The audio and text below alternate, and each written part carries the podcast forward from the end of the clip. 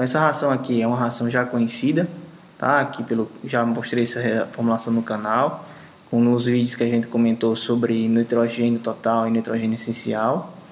É, tá aqui também essa esse vídeo no canal, tá? Então aqui a, a essa formulação é baseada nas exigências de poedeiras leves com 1,4 kg, página 320 nas tabelas brasileiras de exigências de aves e suínos.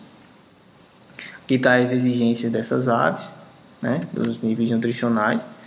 Enquanto que aqui, pessoal, a gente tem a primeira formulação de ração, com uma formulação simples, suplementando aí, deixando livre aí a entrada tanto de metionina quanto de lisina para ver o que acontecia baseado naqueles níveis lá, tá? É, não teve limite máximo, só teve limite mínimo dos nutrientes. E esses níveis em verde aqui foram os primeiros contemplados, atend foram atendidos prontamente aqui. E veja que o nível de lisina, o nível de lisina ele não foi contemplado, né? Ele não foi é, atendido de, de, na primeira formulação, ele estava um pouquinho acima, acima, por isso está aqui em azul, né? E o nível de proteína bruta em torno de 18, os níveis de cálcio, fósforo, todos contemplados.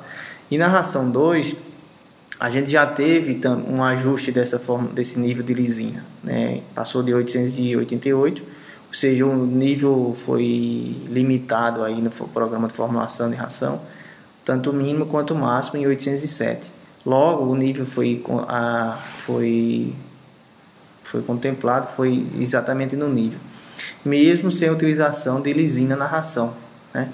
porque esse nível de lisina não, tá, é, não entrou lisina na ração justamente porque o nível já estava em excesso, né? já estava em excesso, esse azul aqui mostra em excesso. Quando a gente limitou o máximo, esse nível baixou um pouco, ou seja, corrigiu, mesmo assim não necessitou da entrada de, de lisina. Esses outros aminoácidos aqui que estão em vermelho, eles estavam limitados, ou seja, foram colocados como impedidos de entrar na formulação da ração no, no programa.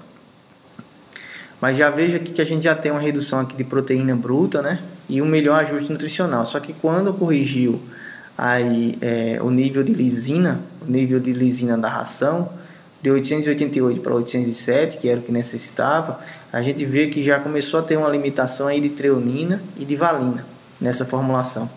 Ou seja, isso justifica o motivo pelo qual o programa estava colocando um nível maior de, de lisina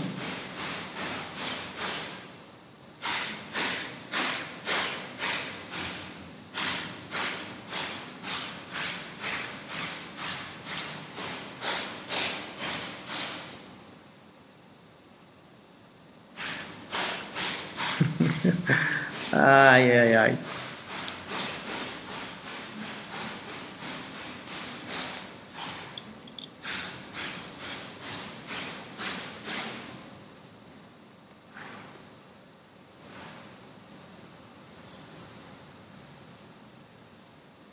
Isso mostra que o nível de lisina na primeira ração estava um, pouquinho, um pouco acima, justamente para compensar né, com entrada maior de proteína bruta aqui para compensar aquela a, essa limitação aí da ração em termos de, de treonina e valina.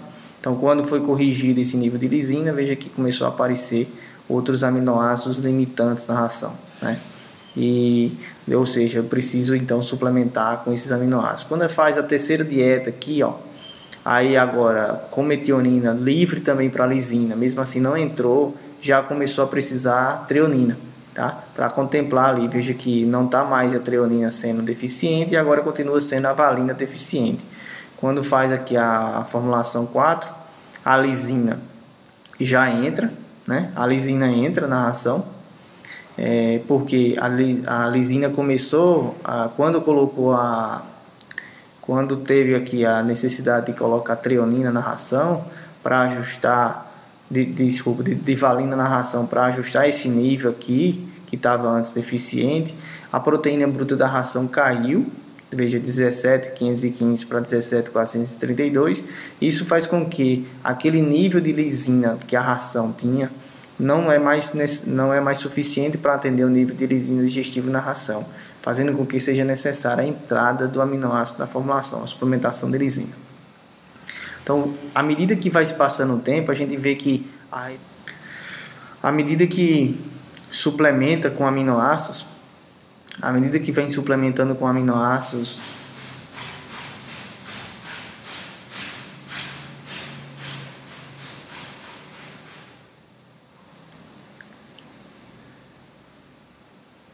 Então, à medida que a gente vai suplementando com os aminoácidos da ração, é, em busca de uma possível redução da proteína bruta, aumenta a demanda por suplementação de aminoácidos, como a gente já comentou.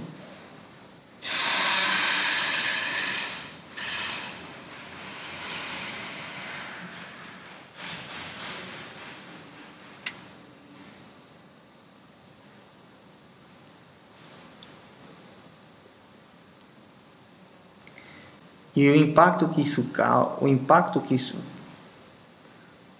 o impacto que a redução da proteína bruta tem na ração é uma maior demanda de suplementação de aminoácidos. Então, quando você suplementa com aminoácidos na ração, a, de, a proteína bruta acaba caindo. Isso faz com que o perfil mude também de aminoácidos da ração.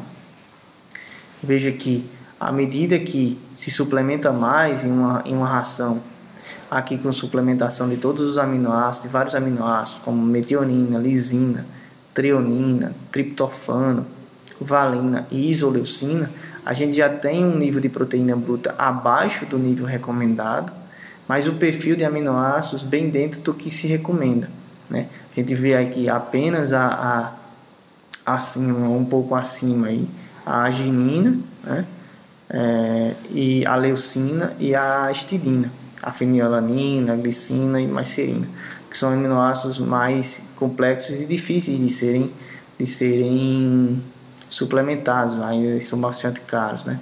Mas e quando a gente olha uma outra questão é que qual o limite então? Qual o limite então dessa, dessa redução da proteína bruta, né? Porque à medida que eu vou suplementando aminoácidos, eu, essa proteína bruta vai caindo ao ponto de nesse nível aí já está um pouco abaixo. Mas isso é importante, sim.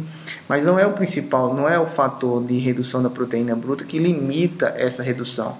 Quem limita a redução, quando a gente olha aqui, ó, quando a gente olha, faz a comparação do, do, do impacto, né?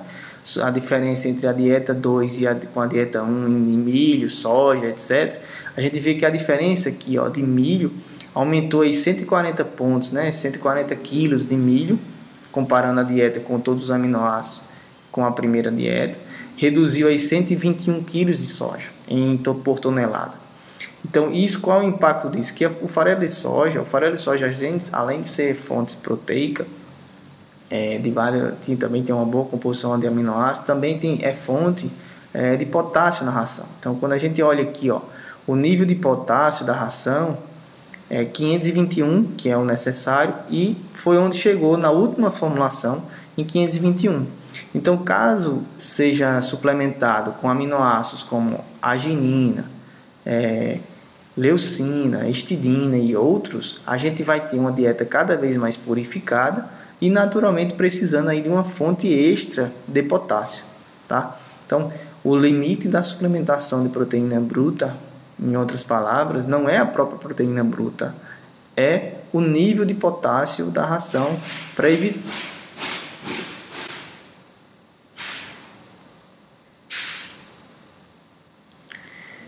Então, o limite da prote... o limite da redução o limite da redução da proteína bruta na ração, baseado na suplementação de aminoácidos, não é a proteína bruta em si, mas o nível de potássio, evitando problemas no relacionamento do balanço eletrolítico, né? sódio, cloro, potássio. Então, ficar sempre atento no limite da redução da proteína bruta pela suplementação de aminoácidos no nível de potássio. A gente olha aqui o nível de sódio, praticamente não tem nenhuma influência.